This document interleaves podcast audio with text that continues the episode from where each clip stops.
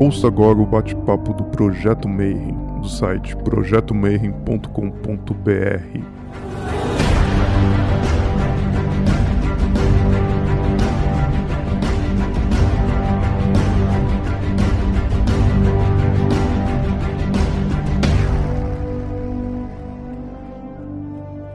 E tá valendo!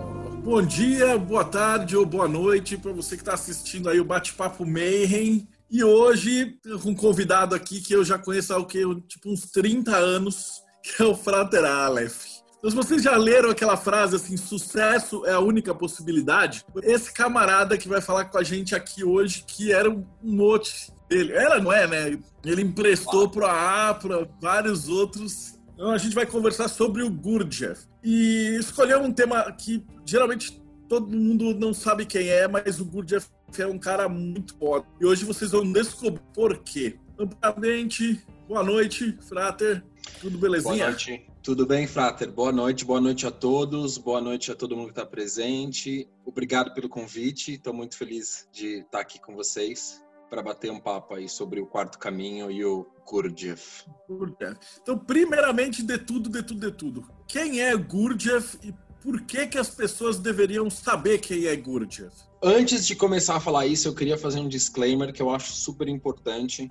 Quando a gente vai falar de uma coisa que é nova, a nossa mente, em geral, tem a tendência a tentar comparar, encaixar, ou traçar paralelos com outras escolas de pensamento, outras questões que a gente conhece. Então, acho que a coisa que eu posso dizer para vocês antes da gente começar, para vocês aproveitarem o máximo possível do nosso bate-papo, é não comparem isso com outros sistemas que vocês conheçam nesse momento. A ideia é que a gente vai apresentar um sistema novo, uma coisa nova. E se você ficar todo o tempo comparando com o que você já conhece, você pode perder a nuance. E a nuance é onde está o, o mistério, onde está o arcano. Então, Acho que antes da gente começar, fica essa dica aí. Você fica à vontade para ir falando. Tá é, a galera vai perguntar, mas eles estão usando o chat para fazer as perguntas que quiserem. Não vamos te interromper. E aí, com o tempo, conforme você for terminando o pensamento, eu vou lendo as perguntas para a gente ir batendo uma bola. Maravilha. Eu vou falar brevemente um pouquinho sobre o Gurdjieff. Né? O Gurdjieff é um que a gente conhece era um grego do Cáucaso. Os trabalhos do Gurdjieff que a gente conhece, majoritariamente foram escritos por um discípulo dele chamado Ouspensky. E tudo que a gente conversar hoje vai ser basicamente baseado nos trabalhos do Ouspensky, que foi um dos principais discípulos do Gurdjieff. Por quê? O Gurdjieff deixou muito pouca coisa escrita e o que ele deixou escrito em tese eram para alunos já num nível mais avançado. O que, que eu tenho para falar para vocês para introduzir sobre o quarto caminho? Bom, Primeiro, por que esse nome, o quarto caminho? O Gurdjieff pregava que existiam vários caminhos para a iluminação. O caminho do homem número um é o caminho do fakir. É aquele cara que vai tentar a iluminação através do corpo físico, da atividade física. Então, o sujeito que senta na cama de prego, o sujeito que fica na mesma posição durante 20 anos, o que faz as posições da yoga. Esse é o homem tipo 1. O homem tipo 2 é o devoto, é aquele que tenta alcançar a iluminação através das emoções. Então, em geral, a figura do religioso é o, o homem do tipo 2, aquele que tem uma dedicação à divindade, aquele ardor, e aquilo, em tese, levaria ele para a iluminação. O homem do tipo 3 é o homem intelectual, é o homem que vai buscar a iluminação através do estudo, é, através do conhecimento empírico, da experiência de vida da própria e dos antepassados. Ele vai buscar estudar e conhecer e decifrar os mistérios do universo. Em tese, todos esses caminhos precisam de uma dedicação muito grande durante um grande período de tempo para que eles surtam efeitos. E o caminho número 4, daí vem o quarto caminho, é o caminho do homem inteligente porque o quarto caminho é o homem daquele que ele une o que existe de melhor nos três caminhos, é, e ele segue o que o Gurdjieff chama de um atalho, porque ele recebeu essa experiência dos antepassados dele, e essa experiência foi sendo acumulada, e você pode aplicar as melhores técnicas para você conseguir, aí, em tese, atingir a iluminação, né? A primeira coisa, eu acho que mais importante para dar seguimento é o seguinte: quando a gente fala de quarto caminho, a gente está falando de um sistema seco, brutal. E eu vou te dizer por quê. O Gurdjieff acredita que todas as pessoas, ou que a maioria das pessoas, elas não podem fazer nada. Então, essa ilusão de que você faz, de que você é capaz de fazer, de que você é responsável pela sua própria vida, ela é uma ilusão. Porque você está num estado perpétuo de sono. Você está sempre dormindo. Enquanto você está dormindo, você é uma espécie de máquina. E nenhuma máquina pode aprender ou fazer. A máquina simplesmente responde a pressões externas. E a principal prova que ele traz para isso, eu acho que é um exercício número um que eu vou passar para vocês hoje, é o seguinte: no nosso estado natural, a gente está sempre percebendo o mundo de fora. A gente está sempre recebendo estímulo de fora, certo? Mas ao mesmo tempo, existe um movimento interno de consciência das coisas que estão acontecendo aqui dentro. Então, o movimento normal de atenção é a atenção para fora. E o Gurdjieff propõe que para você acordar, para você deixar de ser uma máquina e você parar de sonhar, você tem que olhar para dentro ao mesmo tempo. Então, imagina que o tempo todo você tem que ter um processo de apercepção, que é ao mesmo tempo em que você está observando o mundo lá fora, você está observando as suas reações internas. Por exemplo, você está sentindo agora o seu dedão do pé? Ou melhor, alguém já deve ter visto esse meme, né? A partir do momento em que eu terminar essa frase, você vai parar de respirar automaticamente. E agora você vai parar de piscar automaticamente. Percebe que tem uma série de funções que estão acontecendo ao mesmo tempo e que a gente não se dá conta disso, né? Então ele chama esse estado de estado de sono. E o primeiro exercício do quarto caminho é o que ele chama de a lembrança de si mesmo. Para você conseguir desenvolver a si próprio, você precisa lembrar de si mesmo e lembrar de si mesmo o tempo todo. Por quê? Porque você vai se esquecer de você muitas vezes. E aí o exercício é sempre buscar essa memória, onde eu tô, como eu tô me sentindo, o que, que eu estou fazendo, para sair do que seria o processo automático, automatizado. Esse seria o primeiro e mais importante exercício. Se eu puder deixar vocês hoje com uma única mensagem sobre o quarto caminho, ou qual é a mensagem mais importante do quarto caminho, é lembre-se de si mesmo. E aí agora eu vou dar alguns exemplos bacanas para vocês, para vocês pensarem o porquê isso é tão importante dentro desse sistema. Um dos alunos do Gurdjieff pergunta para ele uma vez é, o que, que ele acha do cristão. E ele fala o seguinte: do cristão eu não acho nada porque eu nunca conheci um cristão. As pessoas acreditam que elas são cristãs, mas para você ser cristão, você precisa seguir as palavras do Cristo, certo? E aí o, o Gurdjieff ele, é bem, é, ele tem uma pegada muito legal porque ele não chama as pessoas de você, eles chamam de isto, porque dificilmente encontra pessoas, ele encontra o que ele chama de coisas. As pessoas são coisas. E aí ele fala: imagina que você é um cristão e você está lá seguindo os ensinamentos do Cristo e pensando no amor ao próximo, no amor fraternal, mas aí você passa na frente de uma loja e vê um tapete. E aí isso já não é mais cristão, isso deseja o tapete.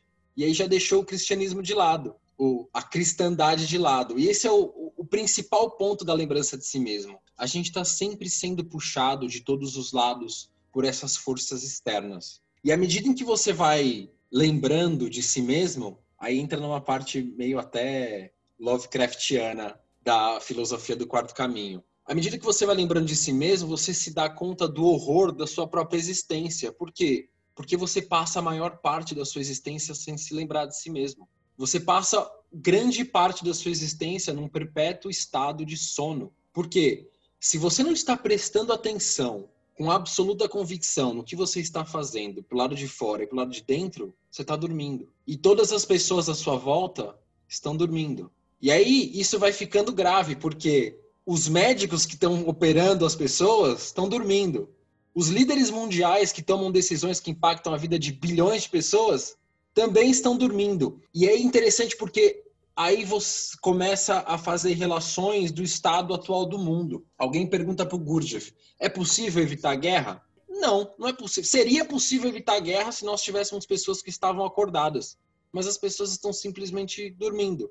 E em razão disso, elas vão ser sempre puxadas por estados gravitacionais. E ele usa muitas analogias com os planetas. E aí, quando você começa a lembrar de você mesmo com muita intensidade, você começa a gerar o que ele chama de um centro de gravidade. No começo, você nunca vai conseguir se lembrar de si mesmo mais do que 3 segundos, 10 segundos, 15 segundos. Por quê? Porque você não tem energia o suficiente e lembrar-se de si mesmo gasta uma energia gigantesca. Mas à medida em que você vai treinando mais e mais, você vai conseguindo mais energia para lembrar-se de si mesmo. E quais são os grandes ladrões da nossa energia? O primeiro ladrão é a imaginação. Porque se a gente está dormindo, grande parte da nossa energia é gasta no sonho. E aí ele dá uns exemplos super divertidos assim que depois que você começa a pensar um pouco, você fica horrorizado.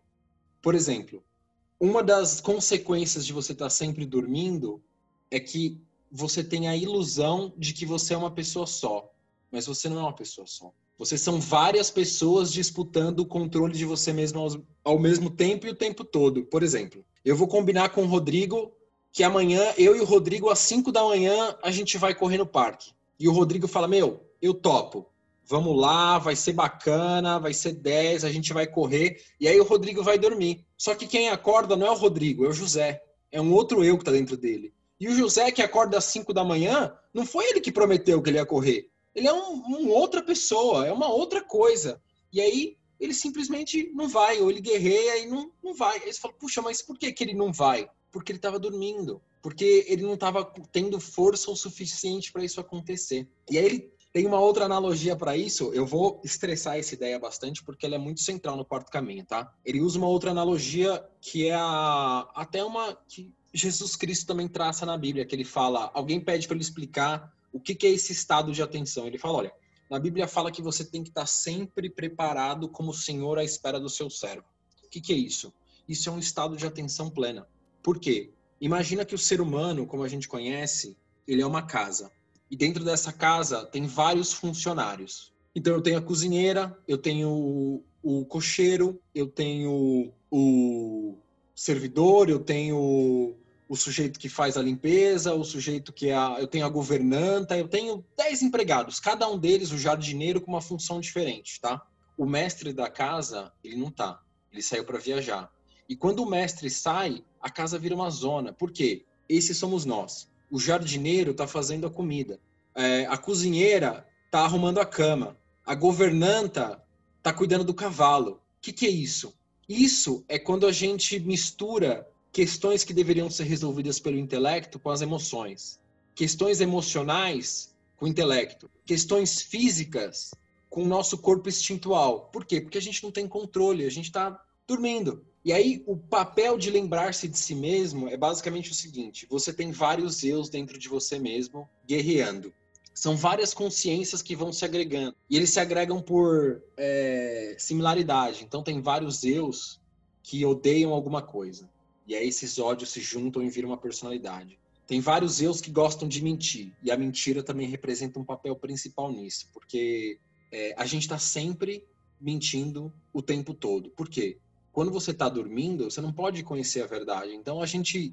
E o Gurdjieff fala que o maior superpoder que uma pessoa pode ter é fazer. Só que é um poder que ninguém tem. Por quê? Porque na nossa vida, de novo, as coisas simplesmente acontecem. Quer ver um exemplo bacana? Desculpa, eu vou, eu vou, eu vou voltar no exemplo da casa. Quando você começa a lembrar de si mesmo, é como se você elegesse um dos funcionários da casa para falar: olha, o mestre não está aqui. Mas enquanto o mestre não está aqui, a gente vai pegar uma pessoa e colocar ela em ordem para tentar colocar ordem em casa. E isso é, é, o primeiro lampejo de consciência.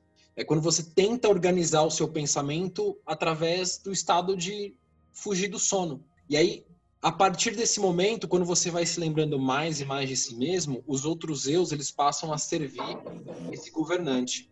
E aí a tua consciência vai ganhando o que o Gurdjieff chama de gravidade.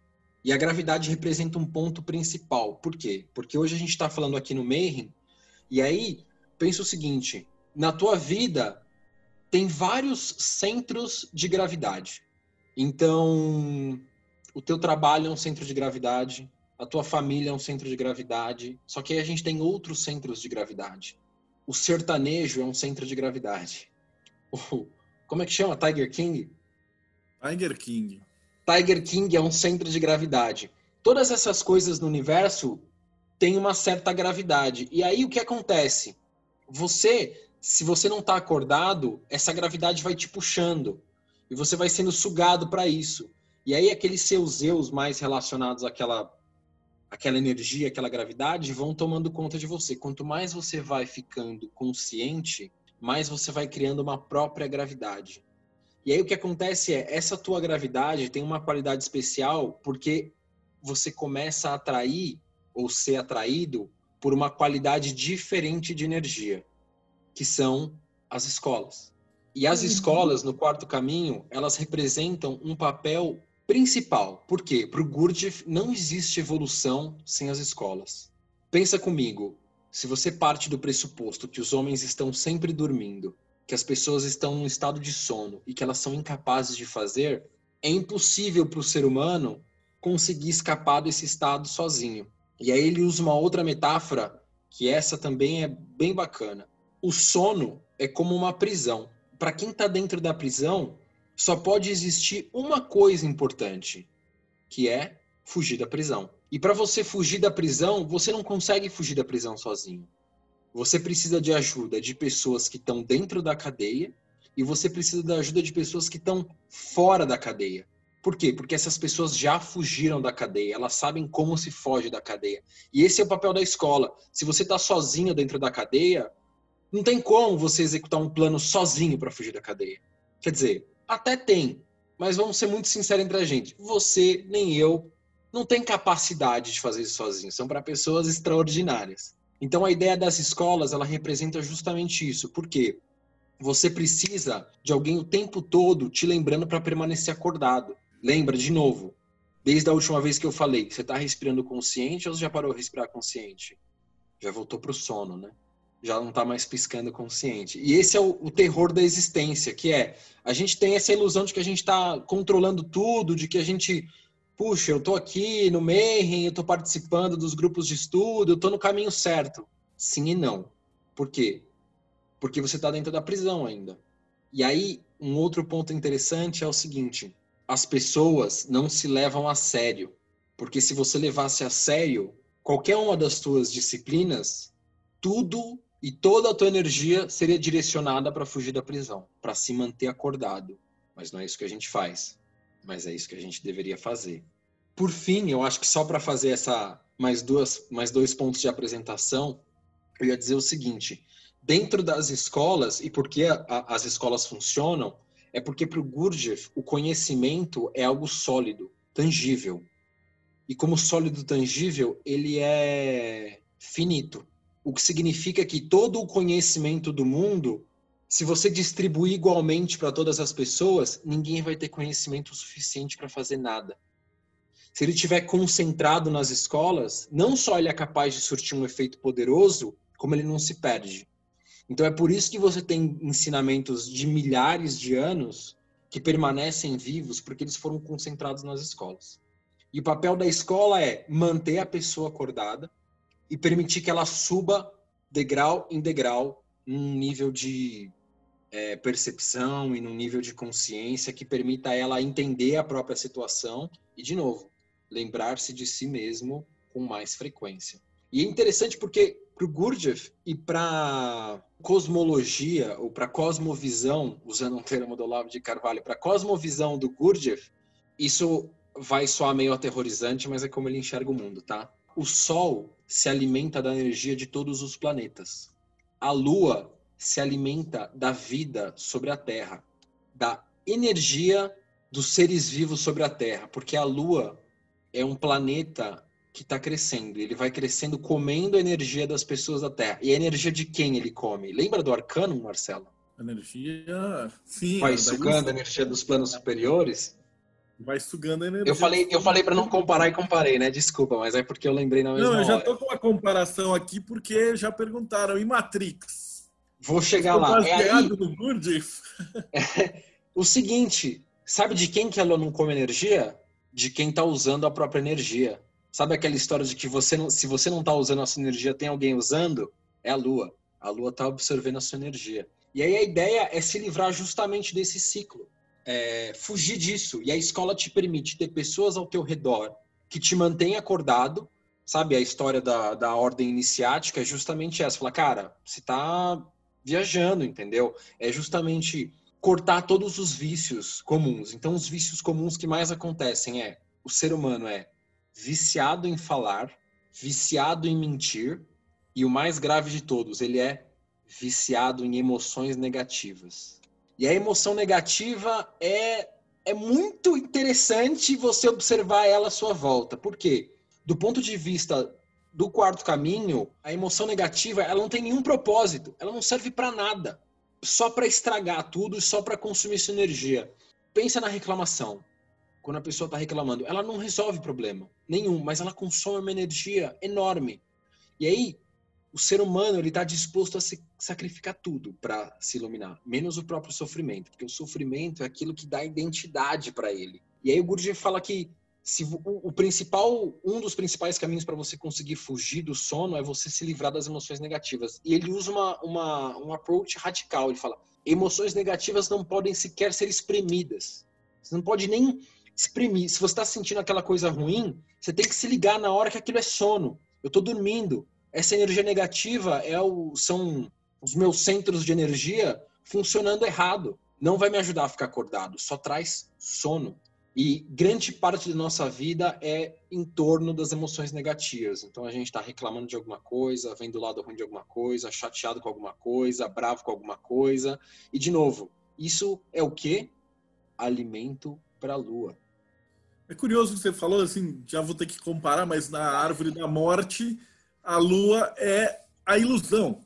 Então é tudo aquilo que está te sugando, né? E, cara, são eventos completamente distintos. Então a, a galera da teoria da árvore da morte e o Gurdjieff, eu não sei se eles estudaram um ao outro, mas a, a ideia de que a lua, como ilusões, como você perdeu o seu tempo com drogas, com, com vícios, com jogo de futebol, com qualquer coisa que te distraia.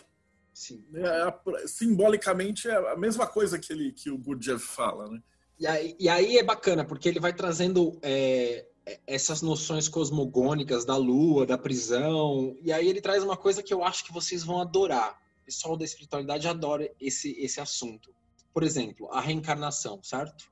A reencarnação é um tema que a gente trata, na maior, pelo menos na maior parte das escolas e na maior parte dos sistemas que a gente estuda, a reencarnação é como se fosse uma coisa automática, né? Puxa, não, tá todo mundo na roda da reencarnação. E... Não. Não, pro Gurdjieff não. Só vai reencarnar, não é nem quem merece, porque existe um componente nesse, nessa filosofia que é amoral. Não tem nem bom nem ruim. A única régua para se medir eficiência ou existência é a capacidade de atenção, é o poder do centro gravitacional dessa pessoa. Por quê? Porque, segundo o quarto caminho, à medida que você vai ficando mais acordado, ficando menos sonolento, se comunicando com outras pessoas que também não estão dormindo, você vai adquirindo o que ele chama de uma cristalização. Então, o teu eu principal, em vez de estar fragmentado em milhares de pessoinhas, em milhares de serizinhos, em milhares de minions brigando, ele vai se cristalizando. E é essa cristalização que reencarna. Porque se você não tem energia o suficiente, se você não conseguiu guardar energia o suficiente, você dissipa, dissolve. E não é ele fala isso como se fosse uma coisa terrível, mas dentro da filosofia não é, porque que diferença vai fazer? você passou a sua vida inteira dormindo. Você nunca conseguiu construir nada, você nunca conseguiu fazer nada, você não descobriu a si próprio, você não se tornou algo melhor. Não faz sentido para o universo você reencarnar. Você vai virar alimento. E tem várias interpretações que você pode fazer disso, mas a principal justamente é para tocar o terror no coração dos incautos, que é, de novo, você está respirando agora automático ou você está prestando atenção enquanto eu estou falando no que está acontecendo dentro de você? É isso.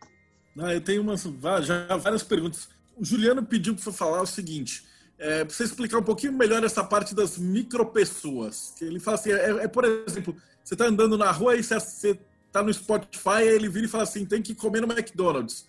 Aí vai ter uma parte dele que fala: puta, preciso do McDonald's agora. Como é que essa. É, é, para a gente, a gente chama de egrégoras, né?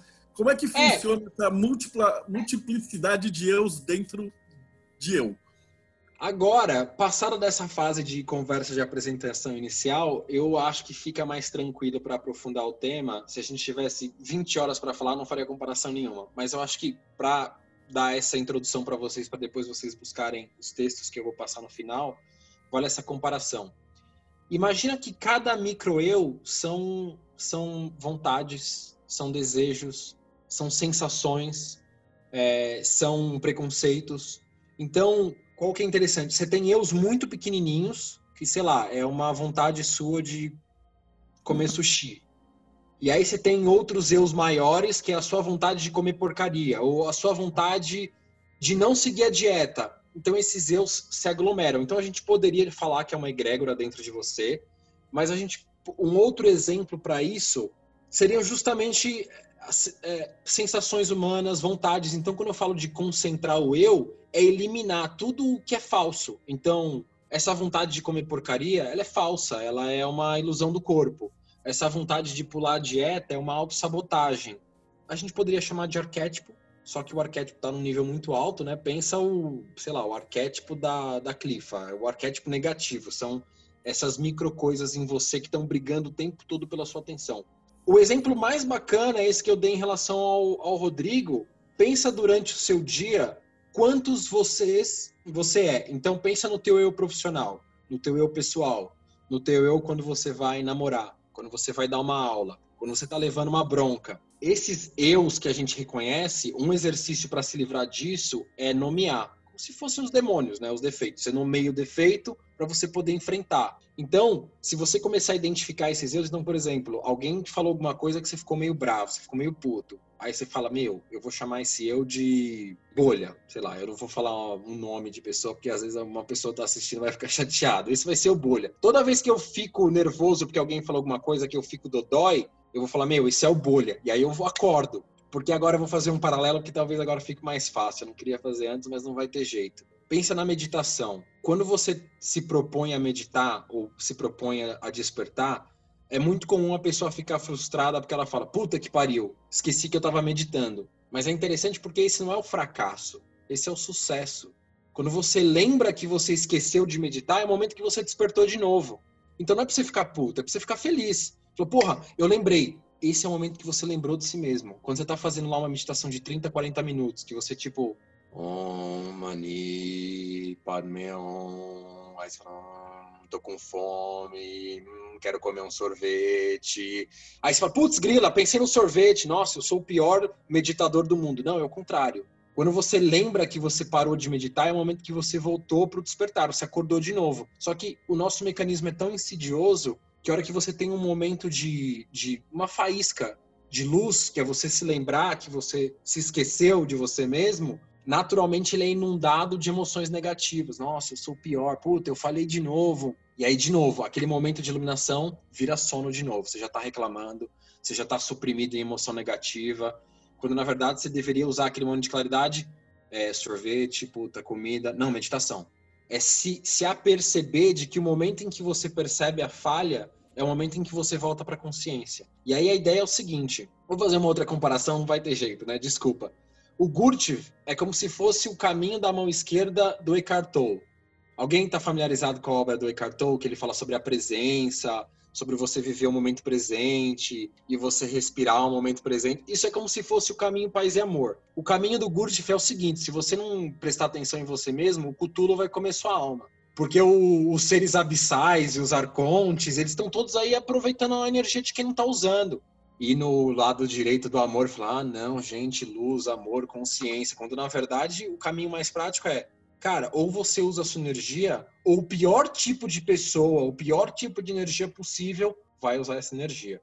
Então, para voltar, o, o Zeus dentro de você é cada uma das tuas percepções, das tuas emoções. Idealmente, você vai nomeando elas para você saber quando elas estão aparecendo, porque traz para consciência. Então, a pessoa que fica brava é o bolha o, o sujeito que reclama é o chorão. Então, toda vez que você começa a reclamar de alguma coisa, você, você faz o exercício de colocar o chorão apareceu, volta, volta. E esse é um exercício que vocês devem estar acostumados e devem praticar bastante, que vocês devem chamar isso de a persona mágica. Então, por exemplo, se eu tô bravo, tá acontecendo alguma coisa, naturalmente, a hora que eu tô, sei lá, eu tô me desentendendo com alguém, aí eu falo, é o chorão, e aí isso é importante, porque é, aquilo que percebe que o que apareceu, o nome é o chorão, é o Frater Aleph. Porque quando você faz esse exercício de olhar para fora e olhar para dentro, é importante porque você começa a perceber que existe alguma coisa que percebe o que está fora. E esse alguma coisa que percebe o que está fora é o que você onde você tem que colocar sua energia. Que esse é o que você está tentando cristalizar. Então, você também pode dar um nome, que é a persona mágica também. Você vai assumindo seus graus aí à medida em que você vai potencializando e cristalizando ela. Todo o resto é falso. Todo o resto é aquilo que você tem que ir matando. E para você matar, você precisa reconhecer. E para reconhecer, você precisa identificar. Mas as positivas você também teria máscaras. Por exemplo, quando você vai conversar com a, umas crianças de seis anos para falar, ó, toma cuidado, não põe o dedo na tomada. Você precisa assumir uma personalidade boazinha. E para defender a sua tese de doutorado, você vai ter que assumir uma personalidade inteligente, para usar palavras difíceis. Perfeito. A questão é, tudo o que, tudo que for positivo, tudo aquilo que representa é, verdade, ele vai estar tá em menor ou em maior grau associado à tua persona principal. Porque ela vai ter várias manifestações, mas ela vai ter várias manifestações verdadeiras. O, tudo aquilo que for mentira ou que for falso, porque quando você está definindo a tese, e aí se, puta, você tocou num, num, ponto principal. Uma das coisas que o Gurdjieff fala é o seguinte, mas por que, que as pessoas brigam? Por que, que tem guerra? Ele fala, tem guerra porque as pessoas não se entendem. Mas por que, que as pessoas não se entendem? Porque elas estão dormindo. E é impossível as pessoas se entenderem dormindo. Quantas vezes você não tem a percepção que você está tentando explicar alguma coisa para alguém e essa pessoa simplesmente entendeu outra coisa? Quer ver a coisa mais comum quando você está se desentendendo com alguém, quando você está brigando com alguém?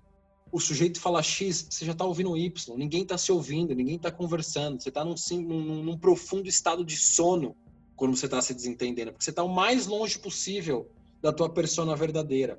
E aí ele fala o seguinte: o porquê que o quarto caminho é tão interessante? porque ele fala que existem sete qualidades de homem. E ele usa até Jesus como homem número sete, que é a potencialidade máxima. E ele fala o seguinte: existe a comunicação do homem um. Qual que é a comunicação do homem um? Brrr, vai sair da jaula o monstro! É esse cara físico. Tem a comunicação do homem 2, que é o homem emocional. Ah, porque Deus e Jesus e o amor e paz e adoração, amém, e rezar 77 vezes. Tem a comunicação do homem 3, que é só a intelectualidade, o desafio, a dialética. E tem a comunicação do nível 4. O homem do nível 4 é aquele que sempre parte do pressuposto de que está todo mundo dormindo.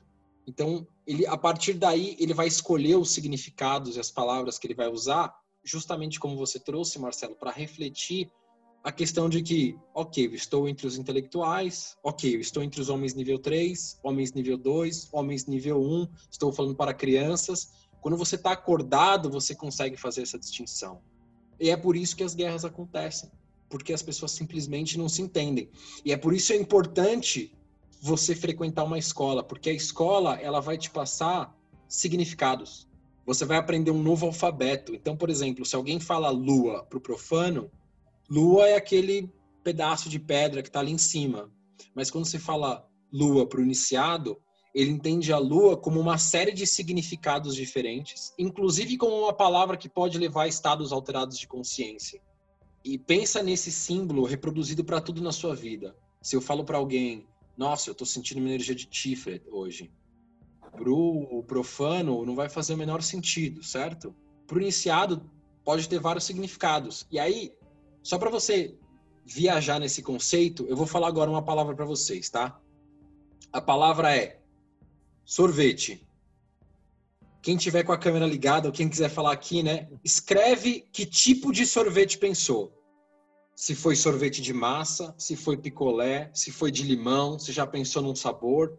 Pensa que um símbolo simples como sorvete, o tipo de confusão que pode causar. E é por isso que você precisa estar acordado e se comunicar com outras pessoas que estão acordadas, para que você consiga fugir do estado de sono. Pense uma palavra como homem. O que, que significa homem? É o significado homem-mulher? É o significado antropológico? É o significado da criação humana, Adão e Eva? Ou seja, todas as nossas palavras são palavras de sono. E à medida em que você vai estudando e aprendendo, você passa a usar palavras de iniciados. Você vai se comunicando numa outra língua. Vai lapidando a sua, sua fala, a sua comunicação. Você vai se tornando mais preciso. Você vai. É, e aí junta isso com não mentir, com não devagar, com não imaginar. imaginação no sentido de deixar a imaginação se perder loucamente e pensar coisas negativas. Você vai, de novo, permanecendo acordado. Isso vai deixando você cada vez mais disperso. E aí, o que acontece é, os períodos de sono, eles vão reduzindo. Ó, por exemplo, ninguém mais está respirando com consciência de novo. Todo mundo esqueceu de respirar com consciência. Todo mundo, ninguém está controlando a própria postura. Quem está controlando a própria postura? Nesse momento, a gente não tem consciência disso, mas a ideia Igual no Kung Fu, quando no Kung Fu você tá aprendendo a socar, que você deixa o braço torto, e aí depois de um ano você deixa o braço reto, e aí você consegue fazer as esquivas, você vai somando essas coisas. E se você não cuida, você volta pro sono. Então, essas coisas vão se acumulando. No começo, você não vai conseguir respirar com atenção, manter a postura com atenção, só falar a verdade. Mas a ideia é que esse trabalho vá sendo reforçado. E dentro de uma escola, esse trabalho é reforçado pelos teus colegas que vão chamando a atenção quando você começa a fazer muita merda. Eu tô aqui com uma pergunta da Mariana, que ela pediu para você falar um pouquinho mais sobre cristalizações. Se existem também cristalizações não positivas, que não contribuem. Ou seja, o cara consegue aglomerar um monte de eus negativos de modo a ficar uma bolha negativa. Isso é possível também? A princípio, não. Por quê? Porque para as coisas ruins, em geral, o que acontece você não gera uma cristalização. E aí, de novo, eu vou fazer a comparação, né? O demônio de Daat, ele é o demônio da dispersão. O que acontece é, a gente está num estado de, vamos dizer assim, entre o sono absoluto e o despertar, certo? Vamos supor a, a média geral das pessoas que estão aqui. Nem todo mundo é iluminado, algumas pessoas eu tenho certeza que são. E nem todo mundo está no sono absoluto. Quando a pessoa faz muita coisa ruim, ela não cristaliza, mas ela vai dispersando. Por quê? Porque ela vai ficando cada vez mais escrava dessas das egrégoras, dos centros de energia. Então, ela não consegue cristalizar uma coisa ruim o suficiente. Ela simplesmente vai deixando de ser ela mesma e ela mesma perde significado e ela vira um bicho. Simplesmente um bicho, um ser, um veículo de outras forças. Ela vira a pilha da Matrix. Basicamente isso. É quando aquele exemplo, quando o cara conta uma mentira e fala, ah, vou sair para ir não sei onde, aí vai em outro lugar. Aí sua mãe liga e fala, você não estava em tal lugar? É, fulaninho viu você em outro lugar. Aí você já criou a segunda história. Abriu em dois. É aí o outro cara fala, não, mas você não foi fazer tal coisa que... que... Mas eu vi no Facebook. Aí é a hora que o cara percebe, ele já tá no, no diabo do tarô, né? Ele já abriu em o Gurdjieff, ele dá até esse exemplo quando alguém pergunta sobre. é importante que dentro do quarto caminho não tem essa história de ser bonzinho, malvado. Não tem. O ponto focal é estar acordado para fazer o que não interessa. Mesmo que você queira fazer, para você até para você fazer o mal para alguém, você precisa estar acordado ou você está simplesmente respondendo a uma pressão externa, como se fosse uma máquina. Ele fala, ele conta uma história de um bandido que era um conhecido, que ele conhecia o bandido, que o bandido conseguia ficar três dias de tocaia e que o seguinte, ele viu várias vezes a mosca pousar no olho do bandido e o bandido não se movia. E ele usava esse exemplo como o de um ser que estava cristalizado. Ele tinha uma energia tão forte que ele conseguia vencer qualquer outra distração para fazer o que ele precisava fazer. A questão é o seguinte: dentro da escola você vai conseguir usar isso para potencializar o teu eu verdadeiro. Fora da escola, você vai conseguir fazer uma coisa sem relevância, assaltar uma caravana. Mas de novo, para você fazer, você precisa estar tá acordado. E para você acordar, a coisa mais importante é você perceber o quanto do teu tempo você passa dormindo. Galera, respiração de novo, vamos lembrar? o Rodrigo pergunta assim: dá para colocar um despertador do relógio para avisar de tempos em tempos durante o dia para a gente ficar acordado? Excelente ideia. O despertador é uma ideia excelente. Se você tiver um parceiro de, de egrégora também, é uma ideia muito legal de cobrar o outro, cara, acabei de acordar. É uma ideia parecida com a do jogo, lembra do jogo? Falando no jogo, agora quem tá participando perdeu. Se você é... tá vendo o bate-papo, você acabou de perder o jogo. É, você acabou de perder o jogo. Que a história do jogo, para quem não conhece, é o seguinte: o jogo é um meme, mas o meme no sentido de ideia poderosa que se autorreplica. Todo mundo tá participando do jogo. A ideia do jogo é que todas as pessoas do mundo participem do jogo. E o jogo só tem duas regras. Se você já ouviu falar do jogo, se você está ouvindo falar do jogo pela primeira vez, agora você está participando, e toda vez que você ouve falar do jogo, você perdeu o jogo.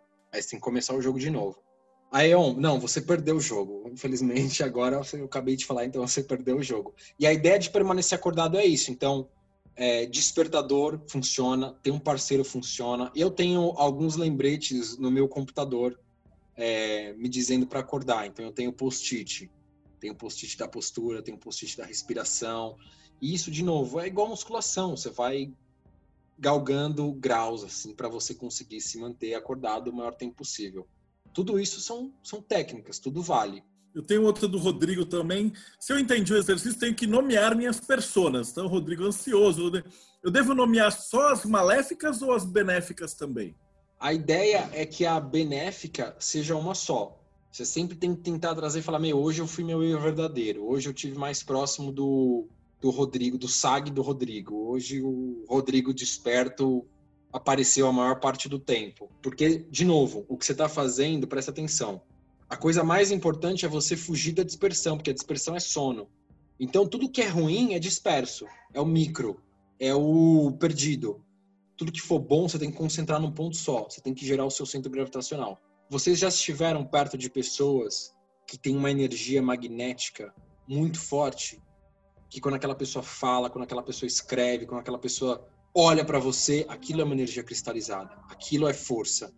Aquilo lá é a presença, é o cara que está acordado. E as pessoas acordadas reconhecem umas às outras. Esse também é um exercício muito bacana. Quando você estiver andando na rua, agora não, porque está na quarentena. Depois da quarentena, se você se, se preparar espiritualmente, mentalmente, para fazer uma caminhada, falando, eu vou permanecer acordado durante toda essa caminhada. E aí, permanecer acordado é prestar atenção aos movimentos, é, corrigir a postura, você vai notar que depois de um certo tempo, é, esse é um exercício que demanda um, uma certa prática, mas é bem bacana, significa que você está no caminho certo. É igual o estado vibracional que você sente a primeira vez. Se você está fazendo exercício certo, você vai naturalmente notar que a maioria das pessoas esmagadora está dormindo. E você vai perceber que elas estão perdidas nos próximos pensamentos, que elas estão pensando em outra coisa, que elas estão atrasadas para outro lugar, que elas simplesmente Cara, são maquininhas. Imagina o robozinho que vai batendo indo para outro lado, bate, ele bate. Tipo, você tá andando num universo de rumbas. Um monte de rumba andando para lá e para cá, aspirando, fazendo barulhinho. É isso. E aí isso é importante você lembrar porque você não deve em nenhum momento se, se encher de, um, de uma sensação de que você é superior a essas pessoas. Quando você estiver pensando na superioridade de você em relação a essas pessoas, você está dormindo de novo. Essas pessoas dormindo, elas têm que te dar a noção do estado, não tem outra palavra, desgraçado que você se encontra a maior parte do tempo. E aí, o segundo nível é, se você estiver desperto e você olhar para outra pessoa desperta, vocês vão automaticamente se reconhecer. E é por isso que é uma analogia interessante de por que, que a gente encontra pessoas na nossa vida que não fazem muito sentido naquele momento, 5, 10 anos depois, você pensa naquela pessoa e fala, cara, muita coisa do que ele falou hoje eu entendo. É, porque, igual tem o 1, 2, 3, 4, tem o 5, o 6 e o 7. E se você é uma pessoa 2 ou 3, todo mundo para você é 2 ou 3 ou 1. Se você é um cara 4, todo mundo para você ou é 4, é 3, é 2, é 1. Se uma pessoa 4 encontra uma pessoa 7, ela vai achar que ela é uma pessoa 4 bacanuda. Você não consegue reconhecer o que é superior a você. Por isso que é esse exercício constante de tentar se elevar. E as pessoas 5 reconhecem as pessoas 5, 4, 3, 2 e 1. E essa é a ideia, é você nunca se permitir relaxar em relação à necessidade de permanecer acordado. Por quê? Porque se você vacila, você tá caindo, cara. Você tá descendo o teu nível de consciência. Eu ia falar de novo a correlação com a Matrix. Isso que você falou é aquela cena que ele leva o Neo lá pro meio do parque e ele tá distraído olhando e passa a loirona. E aí a ele para vestido vermelho. Completamente distraído, né? É uma... O cara acabou de descobrir que a vida dele inteira era uma mentira, que ele tá numa simulação de computador, que é tudo uma desgraça. Passa uma mulher de vermelho e ele dorme. Então, por isso que eu falei, é, tem uma pegada meio Lovecraftiana no quarto caminho, que é a nossa situação é de desespero, a nossa situação é abjeta. E você precisa se dar conta desse horror para você ter força o suficiente para conseguir sair disso. Ó, a Flávia. Pra não virar pilha. Flávia está perguntando como é que você faz para reconhecer as suas personas recalcadas, as suas sombras. Você precisa estar tá sempre olhando para dentro. Por quê? Quando você mente, é natural que quando você mente, você sente um certo desconforto. Em geral, ele vem às vezes acompanhado de, um, de uma energia gostosa, de um, de um, de um prazerzinho. Então, eu minto para me encaixar, eu minto para receber atenção. Então, você recebe uma, uma subenergia. Você recebe ali uma, uma migalhinha por aquela mentira. Mas, em geral, existe uma dissociação interna. Você sabe que você está mentindo por mais que você sinta prazer. Então, para você reconhecer as suas personas negativas é, ou as suas energias é, tudo que foi emoção negativa e emoção negativa é tudo aquilo que não está vitalmente associado ao permanecer acordado. Ficar bravo, ficar reclamando. O ideal e o primeiro exercício para combater as emoções negativas é não exprimir as emoções negativas, é deixar parar na garganta. Toda vez que vem, para na garganta e fala, segura. Por quê? Porque é um veneno que sai duas vezes. Quando você cospe aquele veneno, ele volta para você e ele volta depois de ter saído, fica pior ainda, porque além de você ter exprimido as emoções negativas, é, você jogou isso em alguém. Então você foi fraco duas vezes. O ideal é você perceber mais, não expressar emoções negativas. Ah, mas aí eu vou ficar com câncer. Se você for ficar segurando emoção negativa para sempre, sim. Mas a ideia é que o primeiro passo é segurar para que você consiga reconhecer e você consiga evitar. Nisso tem uma proximidade até com o estoicismo, que é simplesmente, cara, o cara tá me xingando, mas eu tô preocupado que a lua tá comendo minha energia. Que se eu não ficar acordado, eu vou dispersar depois que eu morrer. Que a minha energia vai ser dispersada para o universo e eu vou perder a única chance que eu tenho de continuar existindo. Então, a ideia é que você permaneça acordado para que você se desconecte de tudo isso que é falso. Então, você vai o papo de nomear, de novo, nenhum desses exercícios deve virar fetiche. Isso é muito perigoso. De você se, se arvorar de um, porque você tem um poder especial. É justamente o contrário. Você não tem poder nenhum. O único poder que você tem para o quarto caminho é tentar lembrar de você mesmo. É isso. Depois, todas as outras manifestações dos poderes psíquicos que vão aparecer quando você está acordado, elas vão chegar naturalmente, mas não porque você está buscando, porque essa busca, ou essa fuga, ou esse feitiço de novo, é sono. É só sono. E aí, eu vou até pedir licença para explicar um outro conceito muito bacana do quarto caminho, que é toda vez que vocês estiverem em um novo empreendimento. E aí o exemplo que o Gurdjieff dá é a Inquisição. A Inquisição e a Igreja Católica como um todo. O Gurdjieff era muito ligado na música, inclusive foi esse o motivo do Ouspensky se separar do Gurdjieff. Eles se separaram porque o Gurdjieff, nos estudos avançados dele, tinha muita música e muita dança. E o Ouspensky era um cara mais intelectualizado, ou ele era muito mais do intelecto. Então ele era um homem 3, ele era um homem 4 que estava aplicando os métodos do homem 3. E depois até me lembra de fazer uma parte do Gurdjieff explicando da onde veio o conhecimento dele, que isso é uma parte bem interessante. Mas é o seguinte, ele usa muito exemplo de música. Todo mundo aqui está familiarizado com do, ré, mi, fá, sol, lá, si. Se alguém já viu a escala do piano, sabe que do, ré, mi são três letras brancas, certo? Fá tem uma letra preta entre mi e fá, certo? depois tem mais uma nota, depois um outro intervalo com uma nota preta e aí mais duas notas brancas. O Gurdjieff usa esse exemplo para explicar o seguinte: toda vez que você começa um movimento pessoal, toda vez que uma sociedade começa, um empreendimento começa, toda vez que uma energia é gerada, ele começa na letra dó. E o dó é uma letra, é uma nota forte. Ela começa a música, ela começa a escala. Então, toda vez que você começa uma coisa, você começa super empolgado. E aí você vai fazendo dó, Ré é aquele momento que você fica duvidando. Mi é a hora que você estagna, que você está no platô. E aí tem uma, uma tecla preta entre Mi e Fá. E aí é isso que o Gurdjieff fala que é os choques. Ele chama isso de choque. Por quê? Imagina que você está indo numa direção, certo? Do, Ré, Mi. Se você não dá um choque, que é o que ele chama de super esforço, e isso é essencial no trabalho iniciático, você cai uma oitava, e aí você começa Fá, Sol. Se você não faz outro super esforço, você cai de novo. E aí ele usa como exemplo a Igreja Católica. Ela começa com Cristo, e aí você tem os mártires, e aí você tem os escravos e as pessoas que eram sacrificadas. Então, em tese, era uma religião de amor e tudo mais. E aí chega um momento em que ela encontra um platô, e um super esforço não é feito. E quando eu falo super esforço, pensa na sua própria vida. Pensa no dia que você estava fazendo a dieta, aí é um dia que você estava muito cansado, você teve um dia difícil, E aí você chega em casa e, puta, você tem que comer ovo frito. E aí você fala, ah, foda-se, não vou comer ovo frito. Aí você falhou. Aí você foi para uma outra oitava, uma oitava mais baixa, para uma frequência mais baixa. Se você faz um super esforço, você vai para uma oitava mais alta. Ou no mínimo você continua na mesma oitava. Se você come o ovo quando você está fudido, você vai ter muito mais força de vontade para a próxima nota. E é isso. Em todo empreendimento, em especial em permanecer acordado, isso é outro ponto para vocês levarem é só os super esforços serão recompensados. Não tem moleza no quarto caminho. Ou você, se você correu 40 quilômetros hoje, amanhã são 41 quilômetros. Por quê? Porque 40 quilômetros você já consegue. E o que acontece na Igreja Católica, o que acontece quando um novo governo é eleito, o que acontece quando qualquer coisa na maior uma empresa é construída, nota que ela tem um momento de crescimento e aí, sei lá, vou dar usar um exemplo besta. Pensa na Amazon.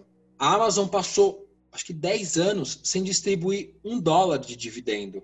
Por quê? Porque a visão do dono era: nós não vamos distribuir dividendos. E ele conseguiu fazer isso durante vários momentos de mercado. Muitos momentos. Ele fez super esforços para enfrentar os investidores, para enfrentar o mercado que falava que era ridículo uma empresa que não distribuía dividendo. Eles são uma empresa trilionária, ou seja, esse esforço, esse super esforço foi recompensado. A Igreja Católica, toda vez que ela teve possibilidade de fazer um super esforço, ela não fez. E aí acaba que o Gurdjieff fala justamente isso. Imagina que numa linha reta, se eu vou descendo, eu vou fazendo o que na verdade é um círculo, por exemplo, ou eu vou em sentido contrário.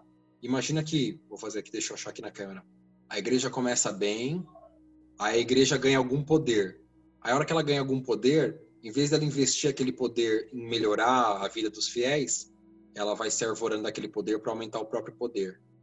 Aí, em algum outro momento, ela ganha mais poder ainda e ela tem a possibilidade de expandir a palavra de Cristo ou ganhar mais poder. Ela ganha mais poder. Aí, de novo, aí em vez de estar tá subindo, ela mudou tanto ela fez nenhum super esforço e ela foi caindo.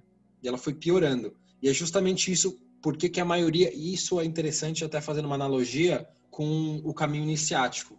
Quantas pessoas você conhece e até olhando para si mesmo, quantas vezes você não começou no caminho da iniciação para se desenvolver, para melhorar e usou isso para agradecimento pessoal, para massagear o ego, para se sentir bem consigo mesmo. Isso é justamente aquele esforço que começa, mas acaba tomando uma outra direção completamente contrária.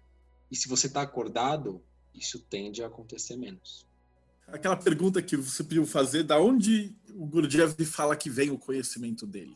Seguinte, o Gurdjieff ele conta a seguinte história. Ele fez parte de uma ordem chamada a Ordem de Sarmaung, que era um mosteiro e se vocês quiserem ter, eu acho que tem até esse vídeo no YouTube para vocês. Ele ajudou, ele participou do roteiro desse, desse filme, chama Encontro com Homens Notáveis.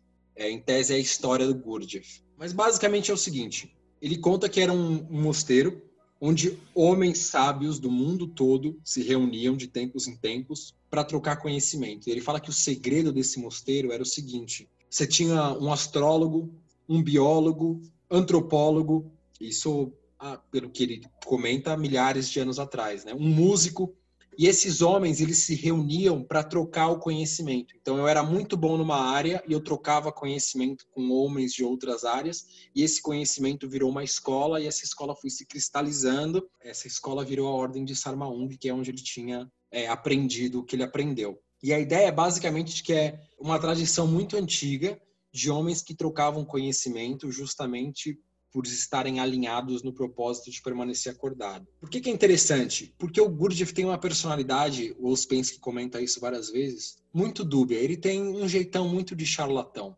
Mas é interessante porque o Ouspensky comenta em obras posteriores que esse jeito de charlatão dele é um jeito de testar as pessoas.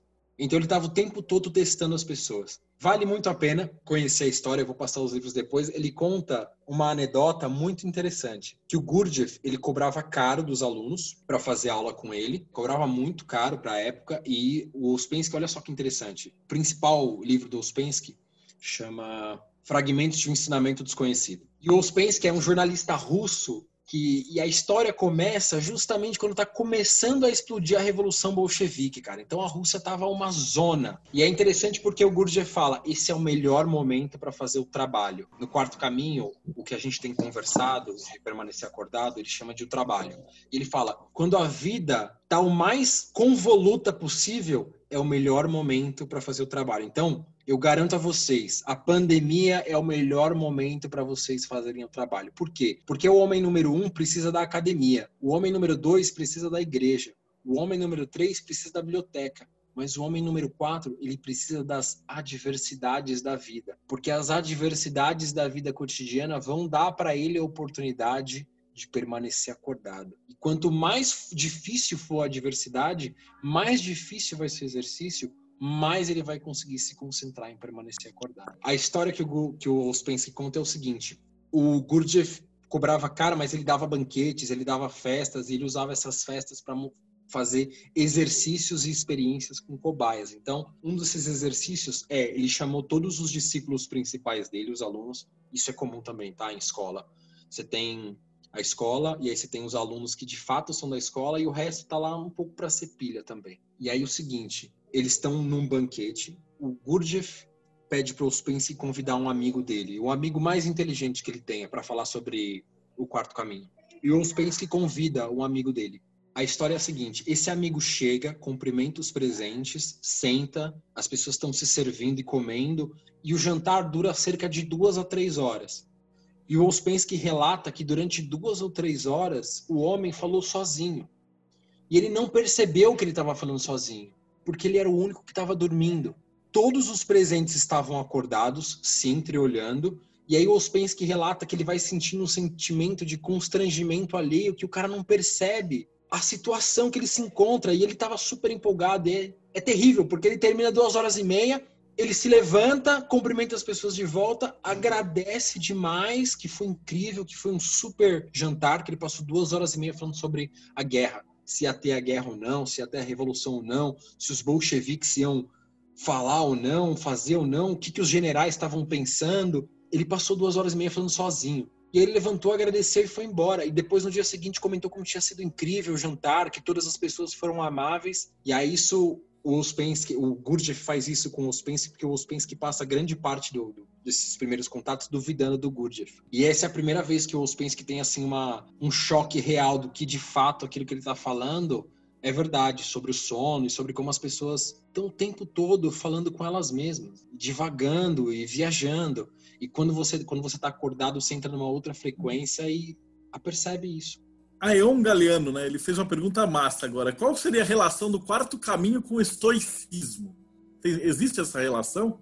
Eu acho que existe essa relação forte no sentido de que o estoicismo você lida com as coisas da vida como ela é. É como se, sei lá, o estoicismo seria o permanecer acordado e ponto a relação vai até esse ponto. O estoicismo não vai muito além disso. O quarto caminho, esse é o passo inicial, né? O estoicismo, que é uma coisa tão difícil de conseguir, no quarto caminho é o, o, o pré-degrau, é o tapete que você está limpando o pé para entrar na casa do estoicismo. Acho que outro ponto, agora que você falou isso, o porquê que no quarto caminho a gente recomenda não fazer comparação, de falar de signo, de falar de esfera. Por que, que isso não é importante? Por quê? Lembra que a gente está o tempo todo preocupado com sono? Todas essas comparações, essas, essas colocações, elas podem ser úteis, mas na maior parte do tempo elas são só manifestações do nosso ego tentando fugir do fato de que a gente não consegue permanecer acordado. Então, de novo, se é verdadeiro, se está colaborando para o teu despertar, é válido.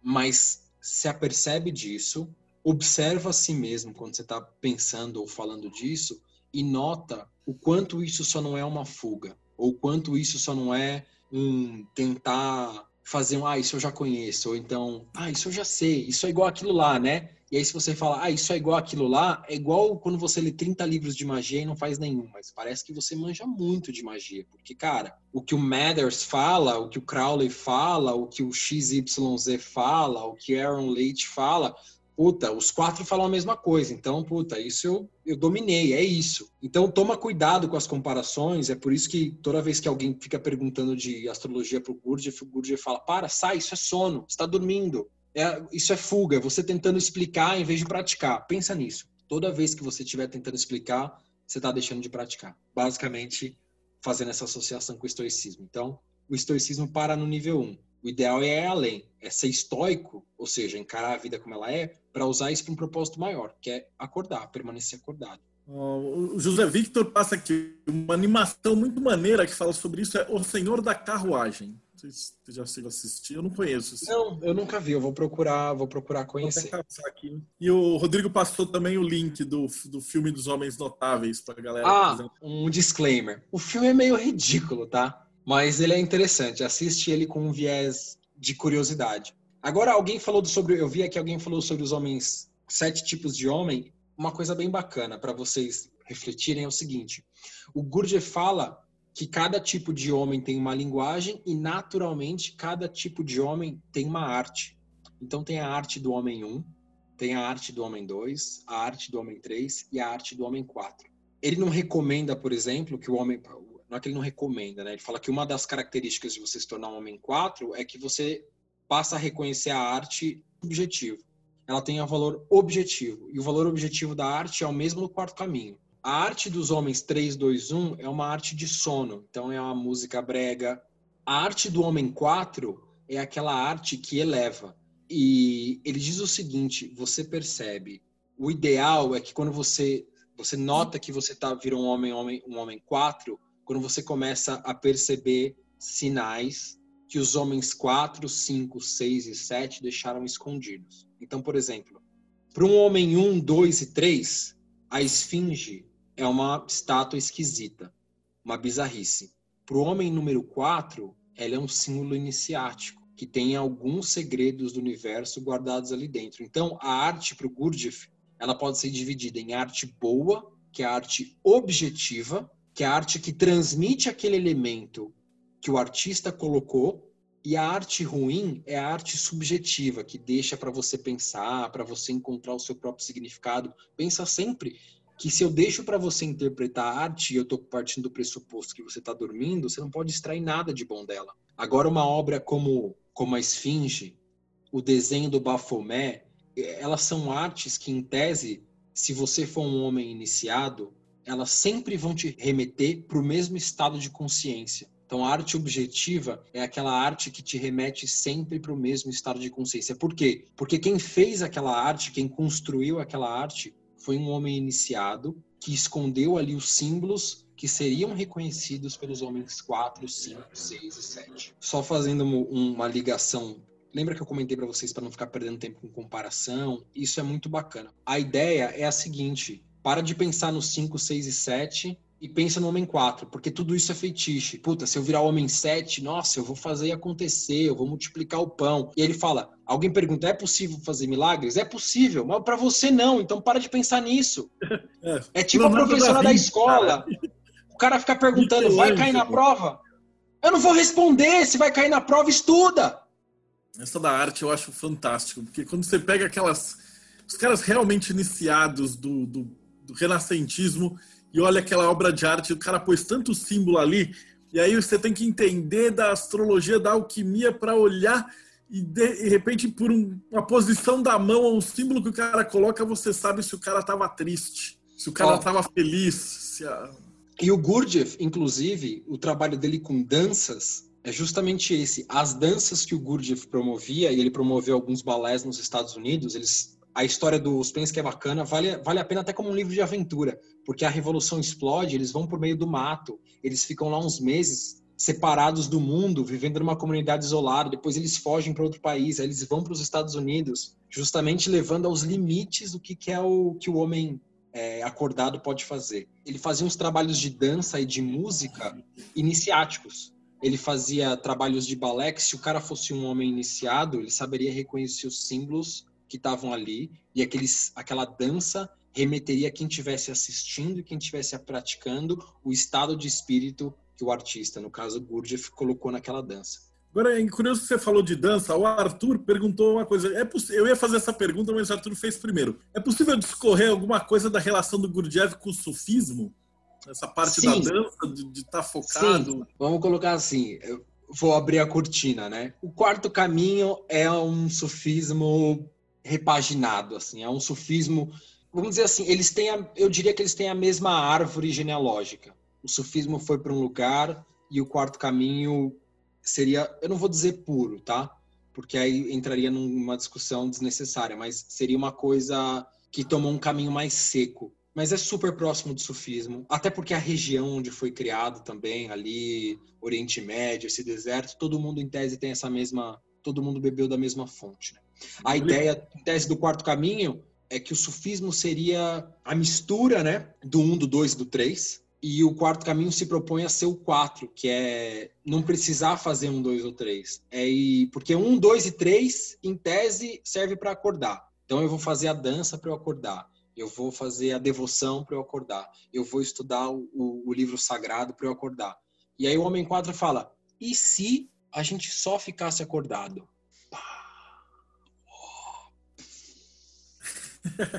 Mas basicamente eles são bem, são irmãos. São, são irmãos ou primos, eu diria. Aí eu acho engraçado porque uma vez eu fiz o um mapa do Gurdjieff e ele tinha tipo cinco planetas em Capricórnio. O cara era o Capricórnio, um monte de coisa. Então faz todo sentido que o estilo dele, do jeito dele pensar, do jeito dele agir, seja muito com essa energia. Rodrigo fez um comentário: toda vez que você vai falar do, dos homens 5, 6 e 7, a sua internet trava. É, são, são, é o centro de gravidade é aqui falando. Não importa, para de fazer né? pergunta disso. Foque em acordar. Tá todo mundo controlando a postura, a respiração. Tá piscando direitinho ou tá dormindo? Eu sempre penso no, no Homem 5 naquela questão que fala assim: se você estivesse conversando com Albert Einstein e ele fosse atingido por um relâmpago e ele ficasse duas vezes mais inteligente, você perceberia? É isso você não consegue perceber o cara acima. Você pode ter uma intuição de que tem alguma coisa ali e tal. E é por isso que o Gurdjieff fala muito da questão de não comparar também. Porque se você fica comparando, você perde a possibilidade de entender em que nível que você tá, como é que você vai conversar com aquilo. Você já fica já buscando comparação. E o mais legal, cara, é a questão da, da, da, da sincronicidade, né? O Uspensky passou vários anos é, no, no, no, na Índia, no Sri Lanka, no Tibete. Ele fez uma viagem longa pelo Oriente buscando a verdadeira espiritualidade. Aí ele voltou e escreveu um livro. E aí o Gurdjieff falou: Nossa, seu livro é impressionante. Se você de fato praticasse ou vivesse 1% do que está escrito lá, você já era um homem 7. Por quê? Porque ele só escreveu, era uma coisa seca. E o Ouspensky fica toda hora perguntando, comparando com o homem fakir que ele viu na Índia. E o cara falava: Não, para, velho, para, volta para cá, foca. Mas é interessante, porque o Ouspensky representa muito esse homem, o, o, nós, né, o ocidental ocultista, que estudou muito, que viu vários livros, que se, se tem, tem essa percepção de que está um nível acima dos outros porque estudou, e o Gurdjieff vem dando uma machadada nele. Eu achei bacana também que você faz o conceito das escolas de magia, e a gente mais vê por aí a escola de magia pegando e cagando mais ainda do que deveria, ah, tipo, fazendo o oposto do que deveria fazer, né? Gente, ó, a, a função das escolas é a seguinte: a função das escolas é pensa que o conhecimento ele é finito, como eu tinha colocado, certo? Então, basicamente, a função do mestre, do mestre verdadeiro, é subir um degrau e colocar alguma pessoa no lugar dele. É isso. Ele vai acumular conhecimento suficiente ensinando e praticando que ele pode subir um degrau, mas ele só sobe um degrau se ele coloca alguém no lugar dele. E é por isso que as escolas são necessárias. E esse cara só vai conseguir ocupar o lugar do mestre se ele colocar alguém no lugar dele. E esse cara só consegue subir se ele consegue colocar alguém no lugar dele. E basicamente as escolas são um esquema de pirâmide do bem. Você só consegue fazer a pirâmide subir se você tem alguém no topo que está colocando sempre alguém no lugar dele. Se essa pessoa concentra todo o conhecimento, ou se algum lugar da egrégora alguém falha em trazer pessoas, ou se muitas pessoas sobem ao mesmo tempo num degrau que não poderia, a escola dispersa. O montinho de areia se desfaz. E 99% das escolas se devoram por dentro justamente por causa disso. Essa é a função da escola. A função do mestre é colocar alguém no lugar dele e subir de degrau. A função do aluno é tripla. A primeira é, ele tem que servir ao mestre, e é difícil porque exige obediência. Por que tem que exigir obediência? Porque você está dormindo. Se você está dormindo, você vai ficar contestando a ordem do cara. E eu vou contar em seguida uma história bacana do Gurdjieff sobre a obediência ao mestre. Tem que servir ao mestre, você tem que servir à escola e depois servir a si mesmo.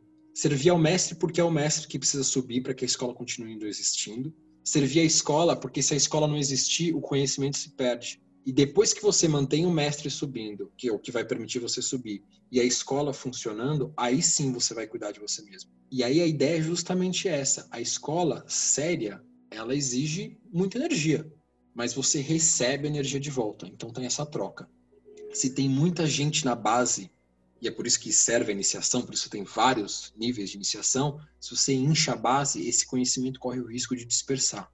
A Golden Dawn é um tipo de escola que aconteceu isso. E, de novo, lembra da história do, do, da Igreja Católica que eu falei, dos super esforços? As escolas iniciáticas também passam muito por isso. A gente tem até um, um exemplo recente que eu e o Marcelo a gente compartilha, de uma escola que implode porque a, a, escola passa por situações difíceis e no momento de fazer um super esforço, não existe o super esforço por um motivo X, Y, Z. E aí o que estava indo numa direção vem destruindo igual a carta da torre. É uma desgraça, assim. Vem destruindo, vem.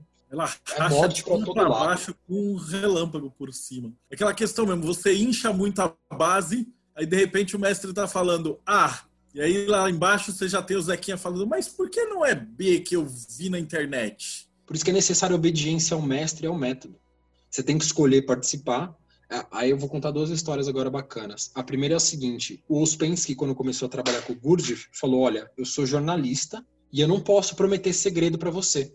Eu posso participar da sua escola mesmo assim? Aí o Gurdjieff propôs um desafio para ele: é, Eu vou te pedir segredo até você conseguir me explicar o meu método nas suas palavras e até você conseguir reproduzir algum dos efeitos que eu vou produzir em você, por exemplo. O Ouspensky topou. E aí ele relata de uma forma um pouco velada, né, as manifestações psíquicas que ele, que ele desenvolveu e aí ele pôde escrever o livro que é o Fragmento de Ensinamento Desconhecido. Mas a ideia é justamente essa, se você fica duvidando, não tem evolução, você não agrega ao método. Esse era o, o Ouspensky falando sobre o que, que o Gurdjieff pediu dele, né, mas o mestre do Gurdjieff era um pouco mais barra pesada. Eu acho que tem até essa história no filme, viu? Tem um exercício do quarto caminho que chama Stop. Basicamente é o seguinte, é, o mestre está acompanhando o que os discípulos estão fazendo e em geral essa, essas aulas aí bem próximas do sufismo aconteciam ao ar livre no deserto na floresta. E aí ele conta que ele e mais dois colegas estavam pescando em um rio ou fazendo alguma atividade embaixo da água. Toda vez que o mestre fala stop você tem que parar o que você está fazendo não importa o que aconteça e na posição que você está porque isso significa que você estava esperando o comando você estava atento e aí ele conta a seguinte história: tava ele e mais dois colegas nesse riacho e o mestre gritou stop. E a hora que o mestre gritou stop, um dos colegas estava com a cabeça embaixo da água. Minto, ele estava com a cabeça próximo da água e a maré estava subindo, o rio estava subindo. E aí ele conta que a água subiu no nariz e eles estavam desesperados. Passou 30 segundos, um minuto, passou um minuto e meio e aí o mestre veio e falou stop de novo. Aí eles puderam se mexer. E ele falou que esse foi um dos, um dos momentos mais aterrorizantes da experiência dele. E aí o Ouspensky conta a história dele com Stop, que é a hora que estoura a Revolução Bolchevique, eles vão para o meio do mato formar uma comunidade, ele fala que o exercício Stop foi o que mostra quem tinha comprometimento com o método ou não. Que a maioria das pessoas, quando ouviu Stop e estava numa posição desconfortável, dava uma arrumadinha e aí ficava parado. E que um colega do Ouspensky estava com um chá quente na boca, na hora que ele ouviu o Stop. E ele ficou com a queimadora de segundo grau e não se moveu. E aí o cara falou assim: esse é o, a demonstração da seriedade do método. E esse cara foi para frente. Aí é interessante porque ele vai comentando que acontecem algumas vicissitudes e o grupo vai acaba se separando. Mas quem estava firme no método, tudo deu certo para eles. Assim. Quem estava reclamando, quem desconfiava, quem não estava alinhado, acabou se fudendo muito. Igualzinho na ordem. igualzinho na Golden Dawn também. E aí o que acontece é o seguinte: quando essas, quando essas escolas grandes quebram, aquele conhecimento se dispersa. Só que, em geral, vai ter sempre uma outra pessoa que estava em um determinado nível e ela começa de novo. Fazendo o quê? Ensinando alguém, colocando alguém no lugar dela e subindo. E assim você vai construindo. Você tem escolas com tradições de centenas de anos. Obviamente, você tem muito conhecimento acumulado ali e escolas que têm alguns meses, né? Nossa, e teve um, um podcast, não sei aonde, do, do Facebook, que os caras assim, como criar sua própria escola. Tipo, a galera que não manja porra nenhuma escutou um podcast de Facebook e aí o cara vai criar e inventar uma escola porque pode tudo na magia do caos. Aí depois racha tudo, não sabem por quê. Não, e aí você vê, dentro da perspectiva do quarto caminho, o cara tá simplesmente criando mais sono, né? Mais e mais sono, mais e mais sono, mais e mais sono. E dispersão, ele vai se dispersando, ele não cristaliza, ele vai se dissolver. O André Silva falou: li um livro do Napoleão Hill que fala da história do Henry Ford. É possível evocar espíritos para se reunir trazer energias positivas formando uma egrégora? Aliás, qual que, é, qual que é o ponto de vista do Gurdjieff a respeito de espiritualidade, espíritos? Ele, ele fala Cara, alguma coisa? A, fala. Ele fala muita coisa, mas eu vou resumir em tese para vocês, tá? Para de falar dessas merdas enquanto você não conseguir ficar acordado. Porque tudo isso para você nesse momento vai ser fetiche e vai te pedir de ficar acordado. O Uspensky relata, é, e de novo, a gente só tem a palavra dele, né? O Uspensky relata de várias manifestações sobrenaturais que o Gurdjieff conseguiu invocar, inclusive uma, uma, algumas vezes que ele usou telepatia com ele, de estarem em quartos diferentes e terem conversas. Ele relata que ele teve algumas dessas questões, e ele relata que ele teve outras coisas de outro nível que ele não pode comentar porque ele não conseguiu reproduzir, né? Mas que ele, que ele descreve, ele descreve no livro alguns efeitos mágicos, vamos chamar assim, né? Algumas habilidades sobrenaturais do Gurdjieff. Então, de fato, existem. Quer ver? Eu vou dar um exemplo bacana de como que o, o Gurdjieff trata quando alguém perguntava isso para ele. Ele estava andando no parque com algum dos alunos, ou estava andando no mato com alguns alunos, ele estava andando de bengala. E aí, alguém estava enchendo o saco dele para falar de astrologia, de astrologia, de astrologia. Aí ele pegou e derrubou, ele derrubou a bengala no chão. Aí um cara foi pegar a bengala, outro cara perguntou como que ele tava, outro cara falou, nossa, você viu o que aconteceu ali? Aí ele falou, isso é astrologia. Pronto. Tudo que vocês precisam saber sobre astrologia é isso.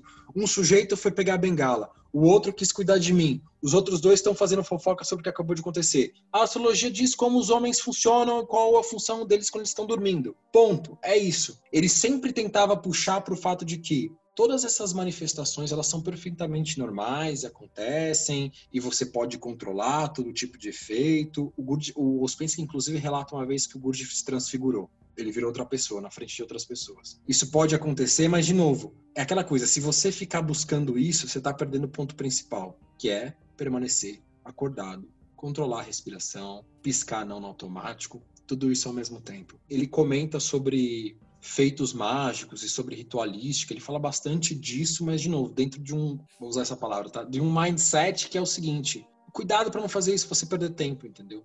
Isso é uma armadilha muito forte, é uma armadilha muito forte. Inclusive o cara pergunta para ele sobre a Kundalini, ele fala: "Meu, a Kundalini é uma força gigantesca para manter as pessoas dormindo, porque a pessoa fica preocupada em despertar a Kundalini, aquilo lá não é assim, não, ou pelo menos não no quarto caminho. Então, por, toda vez que, que a gente pensar sobre espírito, sobre é, magia, sobre energia. De novo, ele tenta reduzir ao básico, porque quem aqui pratica musculação, já praticou musculação, sabe, cara, para você crescer, quer crescer, é o seguinte: é supino, agachamento e levantamento terra. É isso. Ah, depois dá para pensar no tríceps transversal e não sei o que. Beleza. Mas é isso. Se você quer crescer, quer ganhar músculo, é o básico, repetido a exaustão, até você dominar o básico de uma forma que ficou com uma segunda natureza. Então, Lembra muito que... do arte marcial, né? É isso. É o fazer mil, quer... mil vezes, você vai repetir mil vezes.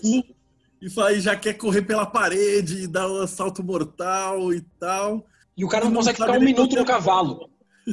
O cara não consegue ficar um minuto no cavalo e ele acha que ele já quer ir pro combate, ele já quer fazer a águia e o louva-a-Deus. Sobre escolas do quarto caminho, cara, com certeza existem várias. Aí, agora até trazendo um pouco do hermetismo, se você buscar essas escolas sem ter praticado antes, é perda de tempo. Você não vai Eles vão rir da sua cara, né? Tem uma, um grupo no Facebook, uma, uma página no Facebook, chama B Period, que é B ponto em inglês, né? B Period. E eles são uma escola internacional de quarto caminho. Eu não conheço, não recomendo, mas eles têm posts é, que trazem sempre uma obra de arte e uma, uma pergunta como se fosse um koan para você se lembrar de si mesmo. Então é uma coisa interessante. Eu sei que eles têm uma escola, eu nunca quis me envolver, é, porque eu ainda acredito que eu estou no nível de tentar permanecer acordado, mas é natural que aquela história do se você tiver pré pronto, o mestre vai aparecer, no quarto caminho é muito real. É, eu sempre conseguir... enxergo essa ideia do mestre que você enxerga. Na verdade, o cara sempre teve lá. É você que não enxergava o mestre. Sim. Não é que o mestre é. aparece. O Gurdjieff usa muito, para falar de egrégor, agora fazendo a comparação, ele usa muito a questão do centro de gravidade. Então ele fala tem o centro de gravidade A, o centro de gravidade B, o centro de gravidade C. Se você fica gerando energia negativa, você vai ser atraído por um centro de gravidade de energia negativa. Se você vai cristalizando verdade dentro de você, você vai ser atraído por um centro de, por um centro de gravidade melhor. Então, você vai aumentando a tua sua frequência até que você consegue ser atraído para uma escola. Eu acho que assim, eu vou, vou só voltar num ponto depois que a gente falou um monte, para ver se faz sentido para vocês agora quando o Gurdjieff fala: "Meu, as pessoas não são capazes de fazer". Isso é super básico. Lembra a história da respiração que eu fiquei brincando com vocês? É uma ilusão acreditar que você é capaz de fazer. E ele bate muito nessa tecla porque se você se, se você interioriza esse fato de que você não é capaz de fazer, você naturalmente vai ser tomado por uma vontade de, ok, o que, que eu preciso para conseguir fazer? O que, que é necessário para que eu consiga fazer? Porque enquanto você não conseguir fazer, enquanto você não conseguir ser, lembra a história do cristão? Que ele é cristão, mas ele vê um tapete, ele quer comprar o tapete, ele deixa de ser cristão. Para você fazer, você precisa ser. Para você ser, você precisa estar acordado. Então, basicamente você vai ver que o quarto caminho ele está sempre girando em torno de permanecer acordado. Depois que você permanece acordado, você vai se arvorando de quem você é para você finalmente conseguir fazer e controlar a sua vida e ter controle sobre as suas circunstâncias. Se tá acordado, ele tem, traduz muito, né? Você, tudo bem, falou para não comparar, mas tem muito a ver com você descobrir quem sou eu, né? A busca da tal da verdadeira vontade. É, mas de, é, de novo, acordado. total, total. De novo, o que ele fala, pensa o seguinte, ele tá, vamos lá, vou fazer agora uma outra comparação. A gente está vivendo em 2020, certo? De 1920 para 2020, do ponto de vista biológico, não teve muita alteração, quase nenhuma, talvez o terceiro molar. Do ponto de vista social, teve muita alteração. Do ponto de vista intelectual, teve muita alteração. Então, de novo, Pensa que há 100 anos atrás, o que o cara via em um jornal, aliás, o que a gente vê em uma página do G1 hoje, é mais informação que o cara ia ter na vida inteira, tá? Então, se por um lado a gente está muito mais propenso ao sono, em tese nós temos um aparelho mental hoje um pouquinho mais preparado do que um cara que teve uma educação de 100 anos atrás. Então, essa insistência do Gurdjieff era justamente para tentar disciplinar a mente desse cara que teve uma escolaridade horrível, que a maioria deles vivia uma vida camponesa, para tentar disciplinar esse cara para não se dispersar. Lembra que no quarto caminho o demônio é a dispersão e a salvação, a iluminação é a concentração. Então, sempre lembrar do permanecer acordado. Por quê? A comparação é eficiente? Claro que é. A analogia é eficiente? Claro que é. Mas na medida em que em que ela não te aliena, em que na medida em que ela, ela melhora você, ela não te piora. É isso. Tem, tem que lembrar sempre disso. Então, toda vez que for comparar, para não cair na armadilha de falar, ah, isso eu já sei. Se for uma coisa que você traz para trazer mais consciência, melhor. Menos consciência. Oi. o Galeno colocou aqui na tradução teosófica, falamos da Lua como um planeta morto, antiga morada da antiga humanidade. Por ser um cadáver no céu, ela está sugando a energia das pessoas mesmo. Por isso não recomendamos dormir debaixo da lua e tal. A posição que ele falou da lua é basicamente a ideia do Gurdjieff. Ela é uma sugadora de energia. É, no Gurdjieff eu, eu, seria mais ou menos o contrário. A lua é um planeta e aí é bacana porque o que o Gurdjieff fala é tudo tem possibilidade. Então o ser humano tem possibilidades. Ele tem possibilidade de crescimento. E a Lua também tem uma possibilidade de crescimento. E ela se alimenta da vida inteligente na Terra. Tem um esquema de das sete escalas, mas, cara, é uma, é uma piração louca. Assim. Depois, para vocês, para quem quiser entrar mais, eu não vou entrar aqui, porque senão aí vai perder muito o foco. Portanto, é que ele passava isso só para o aluno mais avançado de novo. O cara não ficar, sabe, achando que está entendendo, mas está só numa masturbação e tal. Mas basicamente ele fala que a Lua se alimenta da Terra, o sistema solar alimenta os demais planetas. E aí é interessante porque ele fala de Deus também. E aí ele tem uma convenção super interessante sobre Deus, de novo, focando no não perde tempo com isso. Alguém pergunta para ele se Deus é onipotente, onisciente, onipresente. Ele fala que não. Deus não é onipotente. Eu até queria que o Paulo estivesse aqui, porque ele fez um post interessante desses do Epicuro lá. Ele fala: Deus não pode vencer um jogo de dados tirando um 3 se alguém tirou um 6. Por quê? Porque para fazer isso ele precisa quebrar todas as regras do universo, ele precisa destruir o universo. Então, de novo, um pouquinho parecido com a gnose ali, sabe? Os arcontes estão aqui dentro, a criação está fora, Deus está fora da criação. Mas, de novo, ele fala isso só para explicar que existem regras e que se a gente seguir essas regras, a gente consegue evoluir. Basicamente é isso. Eu não vou falar das coisas dois, que aí começa a falar de frequência. Então, por exemplo, ele fala o seguinte: cada alimento tem uma frequência. Então, para você atingir determinadas frequências, você pode comer determinados alimentos. E aí ele começa a falar sobre os números da multiplicação e sobre como o tempo nos diferentes universos, que para ele o todo é um universo, a Via Láctea é um outro universo, o sistema solar é um universo e o sistema Terra-Lua é um outro universo. Como o tempo gira de maneiras diferentes em cada universo, cada passagem de tempo é uma respiração em cada um desses universos. Cara, você lembra dos nossos papos com a Nufen lá no começo? Lembro, quando a gente estava Era- falando da vaca de Júpiter. Basicamente é esse nível de abstração, assim, você começa a falar e aí você começa a ler e vai te dando um sono, porque é pesado, é uma energia que você não está preparado para receber. Mas eu vou falar o seguinte, vou dar para vocês o caminho das pedras para quem quiser conhecer mais sobre o quarto caminho. Eu não vou parar, tá? Se vocês quiserem conversar, a gente vai conversando. O primeiro é o seguinte, é uma palestra, aliás, são cinco palestras que o Ouspensky escreve que é a introdução da introdução da introdução. Basicamente, ele vai falar sobre o sono do homem, sobre a mentira, chama possível psicologia. Eu vou procurar aqui, é a possível psicologia do homem, peraí. Ele não fala nada de quarto caminho. Psicologia da fala- evolução possível ao homem. Obrigado. Psicologia da evolução possível. ao homem. Basicamente, ele tá, ele tá preparando mais ou menos o que eu fiz com vocês hoje aqui, mas bem num nível bem mais básico. Ele tá preparando a pessoa para receber o quarto caminho. Para ele não chegar direto para a pessoa e falar: "Ó, então, sabe a sua vida? Ela é uma ilusão. Você tá dormindo, você não é capaz de fazer nada. Ah, é tipo se um. Deus, cara. Tem que dar a pílula e falar, mano, você quer tomar pílula e tal. Não É dá isso, pra. é isso. Basicamente é isso. Você acha esse livro para baixar, inclusive, é um livro super fininho, são cinco palestras, inclusive até um exercício bacana para a gente pensar aí para o Mayhem, para os próximos dias, a gente fazer a leitura dessas palestras. Leva uma hora, uma hora e meia cada, mas é bem interessante. A gente pode fazer juntos aí, posso até combinar com o Marcelo. Depois O desse, José Victor perguntou para falar de um pouquinho do Enneagrama, mas eu acho que duas horas só disso. então Eu vou marcar um outro bate-papo pra gente falar só do Enneagrama. Cara, sobre o Enneagrama, basicamente, ele é. Tudo que a gente fala do, do- do- das sete notas musicais é o Enneagrama. Eu não recomendaria entrar num bate-papo sobre Enneagrama. É, eu acho que o Enneagrama seria uma coisa assim. Me perdoem, tá? É, vai virar um feitiço enorme. Vai virar uma coisa super provocadora de sono e de comparação. Não é bacana. A gente pode marcar um papo do Enneagrama depois que uma quantidade X de pessoas tiver lido as três obras que eu vou recomendar, tá? Então vamos lá. Psicologia da evolução possível ao homem é a introdução da introdução. Depois vem Fragmentos de um ensinamento desconhecido. No Fragmentos de um ensinamento desconhecido, basicamente, esse é o, o livro mais bacana. A história do Ouspensky com o Gurdjieff. Então conta como eles se conheceram, conta o princípio dele aprendendo, que toda vez que ele, e isso é bacana, toda vez que ele ia nas primeiras palestras do Gurdjieff, ele achava os alunos todos fanáticos, que eles ficavam falando sobre trabalho, trabalho, trabalho, e ninguém conseguia explicar o que era o trabalho para ele. E eles ficavam falando, ele achava meio ridículo, achava meio um culto, uma coisa meio esquisita.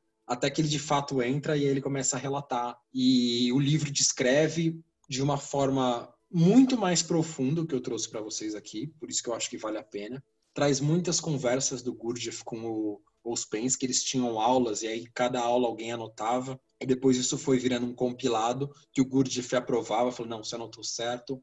Não, tá errado, você anotou merda". E depois que você lê o fragmento do ensinamento desconhecido várias vezes, aí vem o quarto caminho, que é o livro do Ouspensky que em tese explica detalhadamente o que seria o método.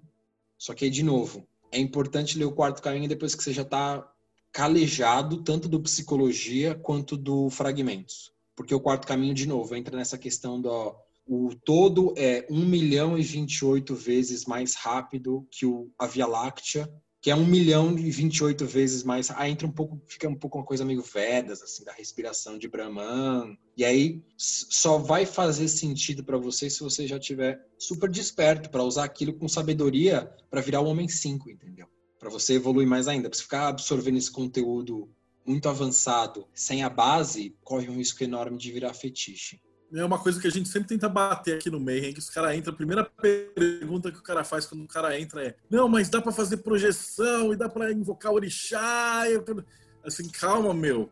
Cara, ó, vela. Exatamente, ó. O, o Gurdjieff fala o seguinte: a coisa mais fácil que tem é fazer jejum. Você quer fazer um jejum para você descobrir se você é bom? É você fazer um jejum de mentira, um jejum de emoções negativas ou um jejum de inutilidades. Tem que passar 24 horas sem falar nenhuma inutilidade para dar essa, essa percepção do sono.